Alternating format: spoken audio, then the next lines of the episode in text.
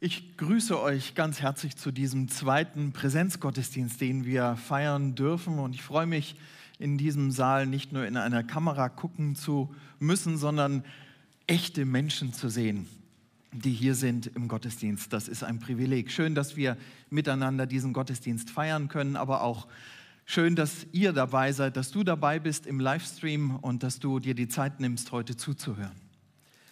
Wir beginnen heute eine neue Predigtserie. Max hat das eben schon in der Einleitung gesagt. Ihr habt äh, dieses Gemeinde, dieses Gottesdienstblatt bei euch auf den äh, Stühlen gefunden und dort könnt ihr so eine Linie sehen. Das ist die Reiseroute des Paulus auf seinen drei Missionsreisen. Und wir werden heute die erste Missionsreise, den Beginn der ersten Missionsreise betrachten. Wir werden bis Zypern kommen heute also vom Wetter her ähnlich wie bei uns gerade wird es dort sein oder war es damals sicherlich. Und äh, diese Predigtserie über die Apostelgeschichte wird uns begleiten bis Advent. Also es ist lohnend, dabei zu bleiben, um den roten Faden nicht zu verlieren. Wir wollen uns beschäftigen mit dem Auftrag Gottes, mit der Weitergabe des Evangeliums an Menschen, die mit Gott sonst nichts zu tun haben. Und ich hoffe, dass es euch bewusst wird, jedem von uns bewusst wird, in, während dieser Predigtserie, dass die Weitergabe der frohen Botschaft, nämlich dass Jesus Christus für uns ans Kreuz gegangen ist, stellvertretend unsere Lebensschuld getragen hat, für uns gestorben ist und auferstanden ist, um uns Gerechtigkeit vor Gott zu erwirken, dass das nicht optional ist, dass das nicht abhängig davon ist, wie du dich fühlst, oder wie deine Lebenssituation ist, sondern dass es unsere Berufung ist, unser Auftrag. Das ist mein Gebet und das wünsche ich uns, dass wir das mehr und mehr über diese Predigten, über die Apostelgeschichte ähm, in den Blick bekommen. Ich möchte zu Beginn noch einmal beten. Großer Gott, wir danken dir von Herzen, dass du uns mit der Bibel deinen Willen offenbarst und dein heiliges Wort uns gibst. Und so möchte ich dich bitten, dass du uns die Herzen auftust und die Ohren heute Morgen, dass wir verstehen, was du sagst. Herr, ich möchte dich bitten, dass du redest, dass nicht ich rede, sondern du heute Morgen vollmächtig selber dein Wort auslegst und uns bewegst, Herr. Danke, dass du nach deiner Verheißung mitten unter uns bist durch deinen Geist. Wir beten dich an und loben und preisen dich für die Zeit, die wir miteinander hier haben. Amen. Wer momentan das Gefühl hat, wir leben in herausfordernden Zeiten, der hat recht. Schon lange nicht mehr war die politische Lage in der Welt so instabil und unberechenbar. Naturkatastrophen, Epidemien, Kriege, Hungersnöte, Flüchtlingsdramen spielen sich ab, soziale Ungerechtigkeit direkt vor unserer Haustür und, und, und, und, und. Ich weiß nicht, wie es euch geht, aber manchmal finde ich, sind die Nachrichten kaum mehr zu ertragen. Und mittendrin die Gemeinde, weltweite Gemeinde Gottes, die versucht in diesen schwierigen, finsteren Zeiten Menschen durch das Evangelium Orientierung zu geben, Hoffnung zu geben, Licht zu geben. Und auch wir hier in München merken, dass wir als Gemeinde und als Christen in München nicht in einem Vakuum abgekapselt leben, sondern dass wir mittendrin stehen in diesen schwierigen Zeiten. Letztes Jahr hatten wir, ich glaube zum ersten Mal in der Gemeindegeschichte, eine Demonstration hier vor unserer Haustür, die gegen die FEG München Mitte demonstriert haben. Dieses Jahr merken wir, wie wir uns einschränken müssen aufgrund des Coronavirus. Unsere Gottesdienste können nicht mehr so stattfinden wie früher. Wir können uns nicht mehr so treffen, wie wir es gewohnt waren. Wir sehen schwierige Umstände. Ein wandelnder gesellschaftlicher Blick auf Ehe, Familie, Geschlechter und sexuelle Orientierung macht es schwierig, an biblischen Werten festzuhalten. Und auch wir können sagen, schwierige Zeiten. Nicht anders ging das damals der Gemeinde in Jerusalem vor gut 2000 Jahren, als Herodes Agrippa der erste Herrscher war und dort wütete und gegen die Jesus-Nachfolger vorging. Führende Männer des Glaubens wurden entweder eingesperrt oder sie wurden getötet. Die Gläubigen trafen sich damals hinter verschlossenen Türen, weil sie Angst hatten um ihr Leben. Viele waren auf der Flucht und mussten in der Fremde eine neue Heimat finden. Wen das interessiert, der kann das in Kapitel 12, also dem Kapitel vor unserem Predigtext, nachlesen in der Apostelgeschichte. Und auch dazu kann man sagen, schwierige Zeiten. Ich wünsche uns, dass wir heute und auch in dieser Predigtreihe feststellen, dass schwierige Zeiten auch immer Gelegenheiten sind, für Jesus Christus aktiv zu sein. Ich wünsche uns und bete, dass wir unsere Türen nicht zumachen, nicht verrammeln, und zwar nicht nur die Haustüren, sondern auch die Türen unserer Herzen, sondern dass wir uns von Gott leiten lassen und dass wir das tun, wozu wir berufen sind. Die Predigt habe ich überschrieben mit dem Titel Im Auftrag Gottes. Die drei Punkte könnt ihr in eurem Predigtext nachlesen und wir kommen zum ersten Punkt. Gottes Geist beauftragt. Die Gemeinde in Antiochia, nun, das war eine Gemeinde eigentlich so wie wir hier in München. Antiochia zur damaligen Zeit war eine der größten Metropolen im südlichen Mittelmeerraum, eine bekannte und wichtige Handelsstadt. Handelsstraßen gingen durch Antiochia hindurch. Diese Gemeinde in Antiochia war eine gesegnete Gemeinde. Inmitten einer pulsierenden Metropole. Trotz okkulter Strömungen in der damaligen Zeit in der Stadt und den starken Einflüssen des Handels dort, wo viele Kulturen und ähm, Dinge in die Gesellschaft hineingetragen wurden, es gab viele Ablenkungsmöglichkeiten in dieser Stadt, hielt die Gemeinde Kurs, biblischen Kurs auf Jesus Christus und auf das Evangelium zu und verbreitete die Lehre treu in Antiochia. Sie war gesegnet mit weisen Männern, mit Jesus treuen Lehrern und Propheten, so können wir das im Text lesen. Und viele Menschen in Antiochia wurden zur damaligen Zeit angezogen von dieser Gemeinde und von ihrer Arbeit. Viele kamen zum Glauben an Jesus. Barnabas und Saulus waren schon ein Jahr vor Ort und taten gemeinsam mit anderen Männern Gottes einen ganz segensreichen Dienst dort in dieser Gemeinde. Sie trugen dazu bei, dass die Gemeinde nicht nur zahlenmäßig immer größer wurde, sondern dass der Glaube der Menschen immer tiefer wurzeln konnte, dass sie immer mehr verstanden von dem, was Jesus erzählt hatte und wie Jesus sie liebte. Man kann sagen, der Geist Gottes lag auf dieser Gemeinde in Antiochia und wirkte vollmächtig.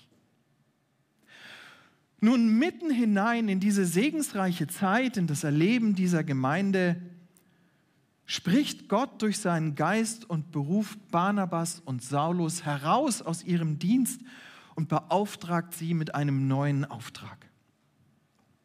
Konnte das wirklich wahr sein? Ich meine, warum soll eine aufblühende Gemeinde ihre besten Mitarbeiter ziehen lassen? Wie konnte man sich sicher sein, dass das jetzt gerade dran war? War nicht noch genug zu tun, auch in Antiochia, in der Gemeinde selbst? War das wirklich Gottes Wille, dass diese beiden Männer gehen sollten? Haben wir das als Gemeinde hier in München Mitte nicht auch schon oft erlebt? Die fähigsten Mitarbeiter, die besten Pastoren, Menschen, zu denen wir die engste Beziehung aufgebaut haben in der Gemeinde, haben plötzlich das Gefühl, sie werden an einen anderen Ort gerufen und sollen gehen. Und wir, die wir hier bleiben, wir fragen uns, wie kann das sein? Ist das Gottes Wille? Ist das jetzt dran? Ist das gut? Warum ausgerechnet jetzt? Gibt es nicht noch genug zu tun in dieser Gemeinde? Liebe Geschwister, liebe Zuhörer und Zuseher, ich glaube, in diesen Versen können wir lernen, wie wir Gottes Willen erkennen können, wie wir Gottes Willen hören können in unserem Leben. Diese Geschwister in dieser Gemeinde in Antiochia gaben Gottes Geist Raum. Wir können das lesen. Sie beteten und sie fasteten. Sie waren beieinander und dienten Gott. Sie ließen sich nicht ablenken von den Geräuschen und dem Getöse der pulsierenden Stadt und Gesellschaft um sich herum und dem Geschrei ihrer Zeit. Gott konnte zu ihnen reden. Wie ist das mit uns? Kann Gott zu uns noch reden heute, als Gemeinde oder auch als Einzelne? Hat Gottes Geist in unserem Leben noch Raum, uns zu erreichen? Oder sind wir so beschäftigt mit unserem Leben, mit den täglichen Dingen von morgens bis abends, ob privat oder auch hier in der Gemeinde, dass Gott gar keine ruhige Minute mehr bei uns findet, uns zu erreichen? Gottes Geist redet, auch heute noch. Und indem er redet, beauftragt er die Gemeinde, die Männer ziehen zu lassen. Er macht die ganze Gemeinde bereit, Barnabas und Saulus freizusetzen, freizugeben für einen neuen Dienst, obwohl sie eigentlich unverzichtbar waren für die Gemeinde in Antiochia. Er macht Barnabas und Saulus bereit zu gehen, obwohl ihnen diese Gemeinde in Antiochia so ans Herz gewachsen war. Wer das lesen möchte, der kann das tun in der Apostelgeschichte und auch in der Bibel, wie Paulus und Barnabas immer wieder zurückkehrten nach Antiochia, wie sie unterstützt wurden von dieser Gemeinde. Dort können wir einen ganz engen Zusammenhalt feststellen zwischen den Männern und den Gläubigen in Antiochia selbst. Ohne das Wirken des Heiligen Geistes hätte die Gemeinde Barnabas und Saulus wahrscheinlich nicht ziehen lassen. Schon gar nicht, ohne zu wissen, wohin und wofür. Wir lesen ja nur für einen neuen Auftrag. Ihnen war auch nicht klar, was da jetzt kommen sollte. Wir können das nachlesen in Vers 3. Ohne das Wirken des Geistes Gottes hätte Barnabas und Saulus das liebgewordene Nest der Gemeinde wahrscheinlich nicht verlassen und sich auf etwas eingelassen, dessen Dimension sie beim besten Willen nicht vorhersehen konnten. Alles beginnt mit Gottes Geist, wird getragen von Gottes Geist und hat Erfolg durch Gottes Geist. Ich bin dankbar, dass wir hier in dieser Gemeinde in München Mitte, in unserer Gemeindegeschichte auch solche geistgeführten Momente erleben durften. Unsere Missionare in aller Welt, von denen wir immer wieder hören und die uns berichten. Unser Pastoren-Ehepaar Pui in Erfurt. Ehepaar Wanner in München Südwest. Lars Göhl in der KIB, in der Kinderevangelisationsbewegung. Heistermanns nun in Hamburg. All die Gemeindegründungen, die wir hatten in München und auch die neue Gemeindegründung, die wir vorhaben in Freiham. Immer haben uns liebe Geschwister verlassen, sind aus unserer Mitte gegangen. Und warum? Weil Gott gerufen hat.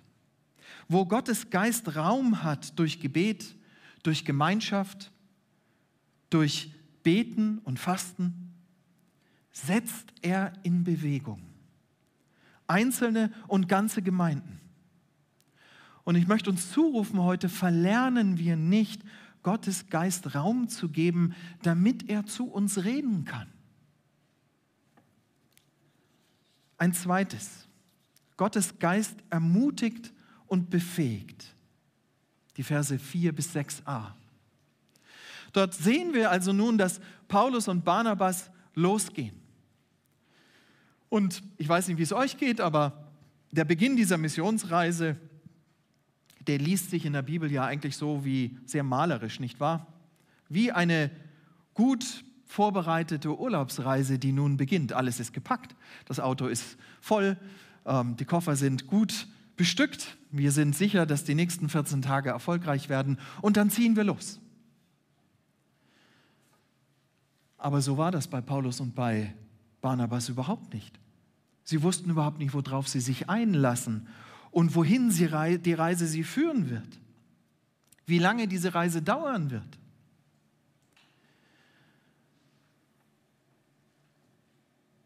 Hätte Gottes Geist ihnen vorher mitgeteilt, dass ihre Reise ein gutes Jahr dauern wird, dass sie gefährliche Schiffsreisen unternehmen müssen und Fußmärsche vor sich haben, die wir uns heute kaum mehr vorstellen können in der Distanz.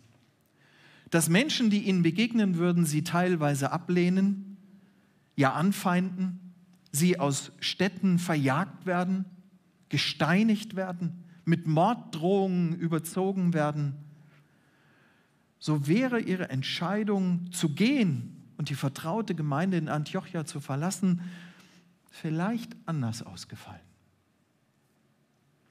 Gott hat durch seinen Geist, wie in den ersten drei Versen des Textes gesehen, Paulus und Barnabas nicht nur beauftragt, sondern er hat sie auch ermutigt, die Berufung anzunehmen und diese Reise anzutreten.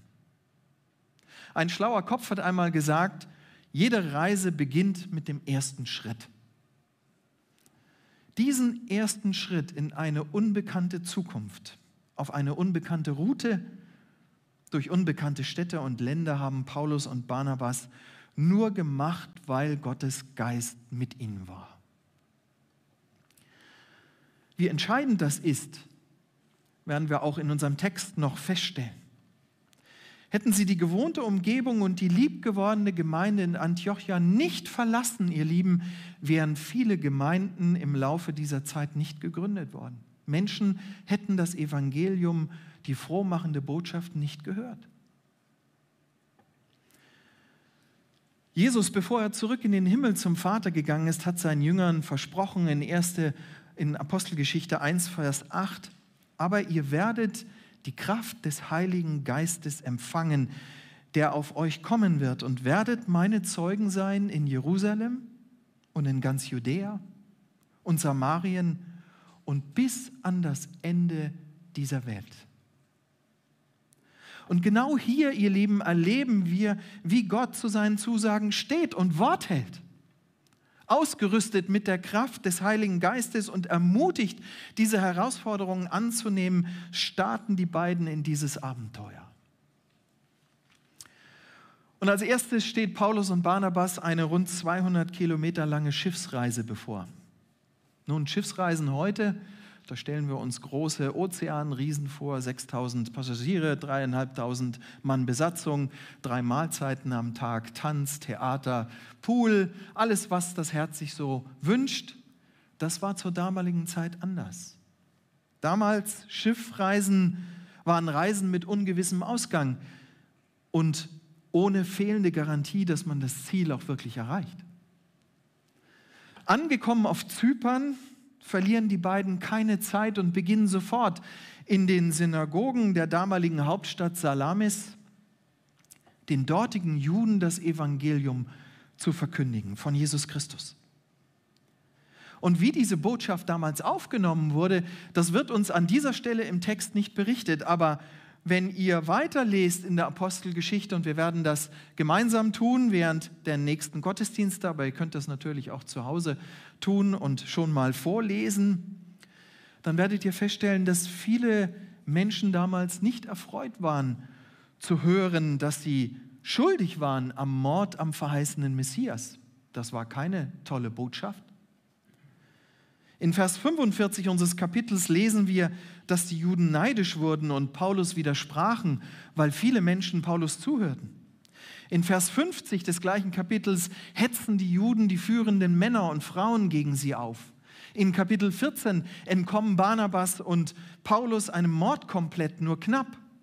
Mordkomplott, nicht komplett. Mordkomplott nur knapp. Und im Fortgang ihrer Reise wird Paulus gesteinigt und zur Stadt hinausgeschleift. Er überlebt nur durch Gottes Bewahrung.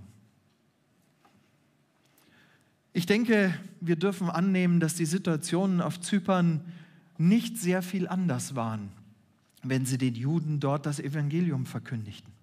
Und dennoch hören Paulus und Barnabas nicht auf, unerschrocken ihre Botschaft zu verbreiten, auf der ganzen Insel zu verkündigen und 160 Kilometer lang zu Fuß die Insel zu durchqueren. Ich weiß nicht, wie es euch geht, aber mir erscheint Paulus manchmal als so dieser Überevangelist, der durch nichts und niemanden zu stoppen war, der einen unglaublichen Willen und eine ganz starke Kraft hatte. aber auch er und sein Begleiter Barnabas waren einfache, normale Menschen wie du und ich. Wir können das nachlesen in Kapitel 14, Vers 15, wo eine begeisterte Menge Barnabas und Paulus huldigen wollten, sie ähm, ihnen Opfer bringen wollten, weil sie dachten, sie wären Zeus und Hermes, Götter, weil sie so vollmächtig predigten. Und Paulus und Barnabas verteidigen sich dagegen und rufen, ihr Männer, was macht ihr da? Wir sind auch nur sterbliche Menschen wie ihr und predigen euch das Evangelium, dass ihr euch bekehren sollt von diesen nichtigen Göttern zu dem lebendigen Gott, der Himmel und Erde und das Meer und alles, was darin ist, gemacht hat. Sie waren nicht anders wie du und ich. Sie hatten keine übernatürlichen Kräfte. Sie waren mit nichts mehr ausgerüstet als du und ich, um die frohe Botschaft zu verkündigen.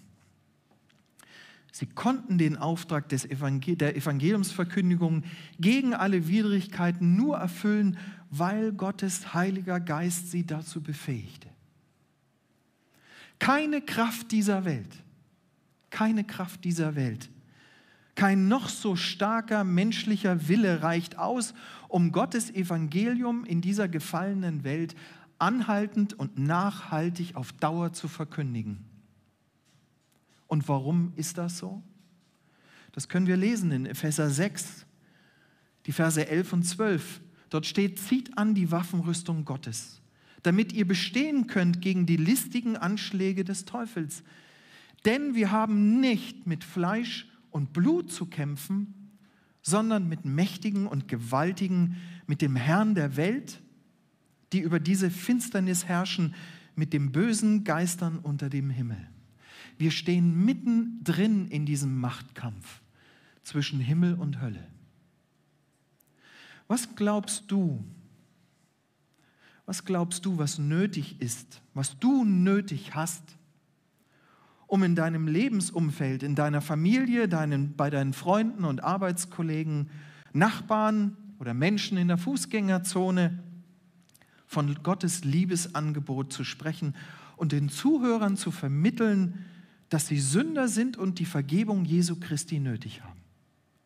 Was glaubst du, was nötig ist? Was glaubst du, was nötig ist, um ihnen zu erzählen, dass Buße, Umkehr und rettender Glaube an Jesus Christus notwendig ist, um nicht auf ewig verdammt zu werden und in die Hölle zu gehen? Auch wenn das unpopulär ist heute und viele sagen Hölle, da glaubst du doch nicht wirklich dran. Doch, ich glaube daran. Und es ist keine schöne Nachricht, Ihnen das zu sagen. Die schöne Nachricht ist, dass Sie dort nicht hingehen müssen, wenn Sie an Jesus Christus glauben. Aber was glaubst du, was nötig ist? Selbstüberwindung? Eine gewisse Gleichgültigkeit, um aushalten zu können, dass dein Ruf leidet? Eine ausgefeilte Rhetorik? Die richtigen Worte? Eine gute Mimik und Gestik? Die richtige Kleidung? Wir wissen im Vorhinein auch nicht, wie Menschen reagieren werden, wenn wir ihnen das Evangelium sagen. Ob sie zuhören, ob sie aggressiv werden, gleichgültig oder ignorant oder vielleicht sogar offen Aggression zeigen uns gegenüber. Ich glaube, ihr Lieben, wir brauchen genauso wie Paulus und Barnabas Gottes Geist, der uns ermutigt und befähigt, wir brauchen Gott in uns, damit wir unsere Berufung gerecht werden können. Alles andere wird uns nur bis zur ersten Niederlage weiterhelfen. Gibst du Gottes Geist Raum in dir, damit er dich auf diese Reise schicken kann? Ein drittes. Gottes Geist ist mächtig. Machen wir uns nichts vor. Dort, wo das Evangelium verkündigt wird, gibt es auch immer Widerstand. Wir haben gehört, warum in Epheser 6. Die Aktivitäten von Barnabas und Paulus auf Zypern, die blieben nicht im Verborgenen, auch ohne WhatsApp oder Twitter oder sonstiges Internet sprach sich auf der Insel herum, was Barnabas und Paulus, Paulus dort taten und was sie verkündigten. Es sprach sich herum, wie unerschrocken und mutig sie die frohe Botschaft weitergaben. Dem damaligen Prokonsul Sergius Paulus am Sitz der römischen Verwaltung auf Zypern in Paphos war berichtet worden, was sich auf der Insel tat. Wir können dort lesen in unserem Bibeltext, dass er ein verständiger Mann war. Nun, verständig in diesem Sinne heißt, er war gelehrt, er war gebildet, er war aufgeklärt und verständig, er konnte Dinge einordnen, er war nüchtern, bei klarem Verstand.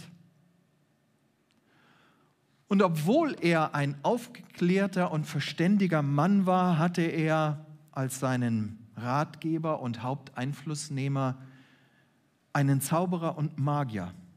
Heute würden wir vielleicht sagen, einen okkulten Menschen um sich herum. Warum? Es wird uns nicht berichtet, was sich Sergius Paulus davon versprach. Vielleicht wünschte er sich die entscheidenden politischen Hinweise bei seiner Arbeit als Prokonsul in einer schwierig gesellschaftlich instabilen Lage und einem instabilen Umfeld. Die Römer waren ja nun nicht gerade beliebt bei den Juden. Ihr Lieben, jetzt an dieser Stelle in unserem Predigtext werden wir hineingenommen in diesen Machtkampf zwischen Himmel und Hölle als in dem Prokonsul Sergius Paulus der Wunsch wächst, mehr über diesen Jesus zu hören, wird sichtbar, worum es bei der Weitergabe des Evangeliums wirklich geht. Es geht nicht, es geht nicht um die Weitergabe von religiösen Überzeugungen. Es geht überhaupt nicht eigentlich in unserem Sinne um Religion. Es geht um alles oder nichts. Es geht um die Frage um Leben oder Tod. Es geht um die Frage, wem gehört das Herz dieses Menschen? Dem Himmel oder der Hölle? Darum geht es. Der Prokonsul lädt Paulus und Barnabas zu sich ein, um ihnen zuzuhören. Aber sein Hoftheologe und engster Ratgeber spürt, dass seine lukrative Stellung dort bei dem Prokonsul jetzt in Gefahr gerät. Als Sohn des Jesus, so heißt Bar Jesus übersetzt, versucht er diesen Sergius Paulus davon abzubringen, Paulus und Barnabas zuzuhören, sie gar zu empfangen und ihnen Gehör zu schenken. Wenn es sich um Gäste gehandelt hätte bei diesem Prokonsul, die politische Ansichten vertreten wollten, oder um Handelsvertreter, hätte vielleicht der Einfluss gereicht von, Sergio, von diesem Bar Jesus oder Elimas, wie man ihn auch nennt, übersetzt der Magier, um Sergius Paulus davon abzuhalten, diesen Männern zuzuhören. Aber Paulus und Barnabas kamen nicht allein. Sie kamen nicht aus eigener Kraft dorthin. Gottes Heiliger Geist war mit ihnen und demonstriert durch Paulus seine ganze Macht über den Teufel. Wir können das lesen im Text. Paulus, erfüllt vom Heiligen Geist, so lesen wir dort, sieht diesen Zauberer scharf an und entlarvt ihn augenblicklich als das, was er tatsächlich ist. Nicht Sohn von Jesus, sondern Sohn des Teufels. Paulus, voll des Heiligen Geistes, bar Jesus nur voll von Lug und Betrug. Und obwohl Paulus diesen okkulten Ratgeber des Prokonsuls vorher noch nie gesehen hat, er war ihm vorher nie begegnet, benennt er klar und deutlich das falsche Handeln von Elimas. Und sagt ihm, Du machst das, was Gott gut machen möchte, krumm. Trotz deinem religiösen Gewand und deinen frommen Sprüchen und deinem frommen Auftreten verwirrst und verdrehst du die Wahrheit, sodass Menschen in deinem Einfluss am Ende überhaupt keinen Durchblick mehr haben. Du bist nicht hilfreich, du bist lebensverachtend. Und Paulus beendet, bevollmächtigt durch den Heiligen Geist, dieses falsche Spiel und stellt den Zauberer unter die Strafe Gottes. Welch eine Ironie. Der, der bisher den Menschen durch seine Zauberei und Magie den Blick auf die Wahrheit verstellt hat, sie quasi blind gemacht hat für die Wahrheit und Gottes Handeln, ist jetzt plötzlich selber blind. Äußerlich mit seinen Augen und innerlich in seiner Seele. Wir lesen, dass Dunkelheit und Finsternis umgeben Elimas, sodass er ohne fremde Hilfe keinen einzigen Schritt mehr gehen kann. Hinweg ist seine Magie. Wie konnte Paulus so auftreten? Wie konnte er sich so sicher sein, dass sein Eindruck von diesem Zauberer der richtige war und nicht einfach nur auf Gefühlen, auf Sympathie oder Antipathie beruhte? Paulus gehörte ja noch nicht einmal zu dem Jüngerkreis, der Jesu Wirken hautnah miterlebt hatte. Wie also konnte er sich sicher sein, dass seine Worte überhaupt irgendetwas bewirken würden? Wir wissen ja nicht, wie Paulus sich in dieser Situation gefühlt hat, aber ich bin mir sicher, dass er das gespürt hat, was wir in 2. Timotheus, die Verse, Kapitel 1, Vers 7 lesen. Dort lesen wir, denn Gott hat uns nicht einen Geist der Furchtsamkeit gegeben, sondern der Kraft und der Liebe und der Zucht. Ihr Lieben, Gott ist mächtiger als alles, was Satan aufzubieten hat.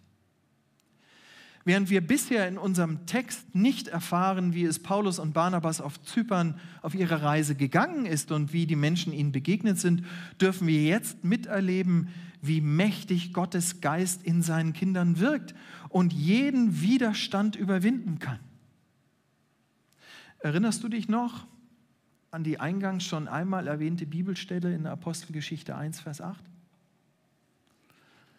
Aber ihr werdet die Kraft des Heiligen Geistes empfangen, der auf euch kommen wird und werdet meine Zeugen sein in Jerusalem und in ganz Judäa und in Samarien und bis an das Ende der Erde. Satan muss zurückweichen und seine Handlanger werden zu orientierungslosen Umherirrenden, die Selbsthilfe benötigen. Bist du dir dieser Kraft bewusst wenn du mit Menschen über den Glauben sprichst? Wie erleben dich deine Gesprächspartner, wenn du das Evangelium weitergibst? Zögerlich, verängstigt, unsicher oder mutig, überzeugt von dem, was du sagst, beseelt von dem, was du glaubst, was dein Leben gut macht und gerettet hat? Es ist derselbe Geist Gottes, der auch heute noch in uns wirkt, der uns Mut geben möchte und alle Widerstände überwinden kann. Das sollten wir uns immer wieder vor Augen führen. Aber mehr noch wird uns ja hier berichtet in diesen Versen. Weder Paulus noch Barnabas haben mit diesem Prokonsul Sergius Paulus bisher auch nur ein einziges Wort über das Evangelium geredet. Da war keine Predigt, kein Vortrag oder keine Diskussion über theologische Überzeugungen. Dieser Mann kommt einzig und allein zum Glauben durch das unerschrockene und mutige Auftreten des Paulus und das Weitergeben des Evangeliums. Dort, wo Gottes Geist wirkt, wo sein Geist an die Herzenstür klopft von Menschen, brauchen wir keine geschliffenen Worte mehr und kein eloquentes Auftreten. Wir sind Boten Gottes, die gehorsam dorthin gehen sollen, wo Gott uns haben möchte. Und er wird das Herz auftun, sodass seine Botschaft das Herz und die Ohren erreicht. Er wird den Menschen begreifen und verstehen schenken. Gott will uns mit unseren Gaben und unserem Leben benutzen, um Gottes fernen Menschen zu begegnen. Und deshalb möchte er uns leiten und in Bewegung setzen. Die steinernen Herzen der Menschen wird er vorbereiten, damit es zu einer echten Umkehr kommen kann. Lasst uns nicht zögern, weil wir vielleicht nicht die besten Redner sind oder weil wir meinen, dass wir nicht überzeugend genug auftreten können. Wenn wir gehorsam sind und ihm vertrauen, dass er uns zu den Menschen führt, die er mit dem Evangelium erreichen will, dann dürfen wir ganz getrost sein, dass Gott auch für die richtigen Worte sorgen wird und für die richtige Situation und für die richtige Begegnung.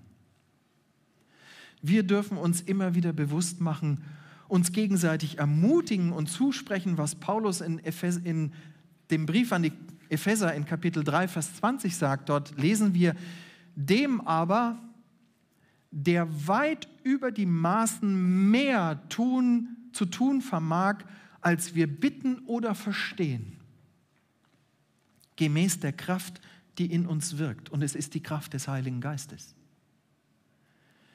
Ihm sei die Ehre in der Gemeinde in Christus Jesus auf alle Geschlechter der Ewigkeit hin. Hast du das im Blick, wenn du mit Menschen über das Evangelium sprichst? Rechnest du damit, dass diese, dieser unveränderliche Gott zu weit mehr imstande ist, als du dir überhaupt nur vorstellen kannst? Und dass er alles vermag durch die Kraft seines Geistes in dir? Ich wünsche mir und ich wünsche dir, dass wir immer mehr verinnerlichen, dieses immer mehr verinnerlichen.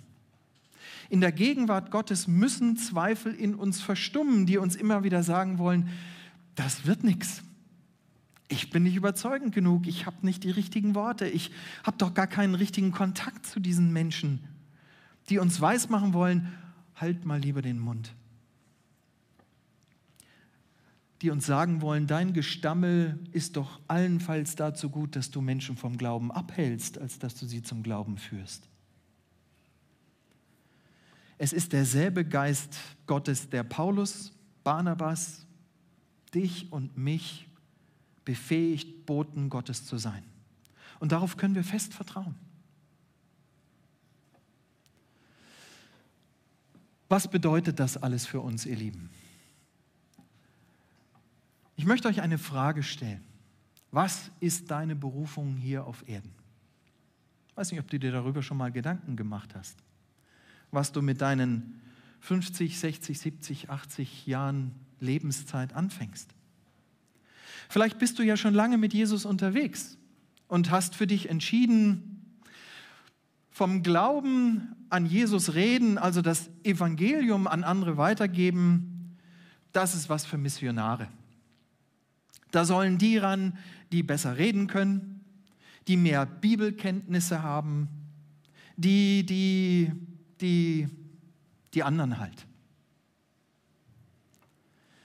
Ich möchte dich heute neu herausfordern, in deinem Alltag von Jesus zu reden.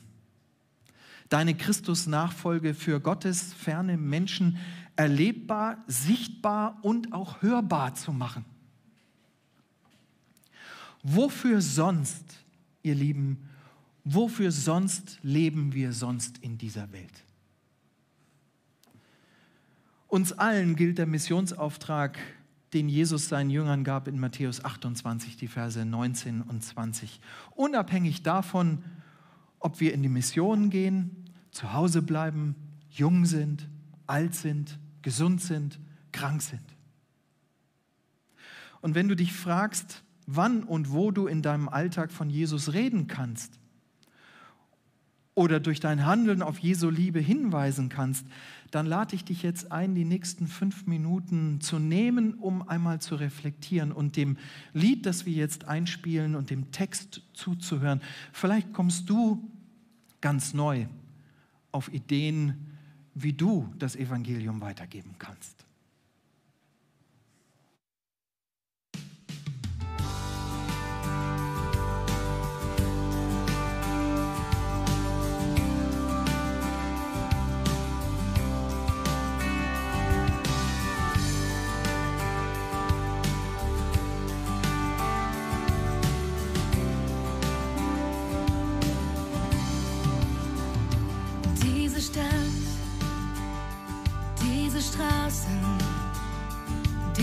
Wege gehören dir. Diese Kirche, dieses Land, diese Menschen.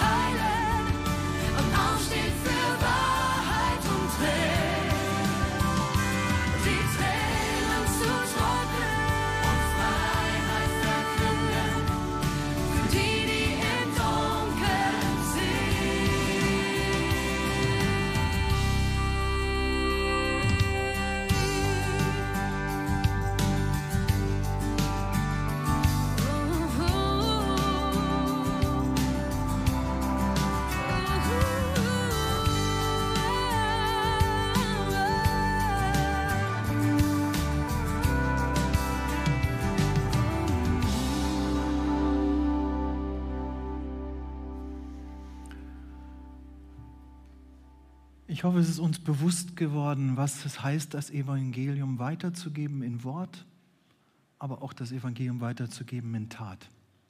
Ich habe mich diese Tage gefragt, wann ich eigentlich das letzte Mal mit einem Obdachlosen gesprochen habe, was er braucht, anstatt achtlos an ihm vorüberzugehen oder bestenfalls einen Euro in den Becher zu werfen. Wir haben viele Möglichkeiten, ihr Lieben, in dieser Stadt Zeugen der Liebe Gottes zu sein und das Evangelium in Wort und in Tat weiterzugeben. und es ist seine Stadt. Es sind seine Menschen und du hast seine Gaben, das zu tun. Befähigt durch Gottes Geist das Evangelium weitergeben, das ist unsere Berufung, deswegen sind wir hier. Und zwar so lange, wie Jesus uns Lebenszeit gibt auf dieser gefallenen Welt. Und das wünsche ich uns, dass wir das begreifen und die Zeit auskaufen. Amen.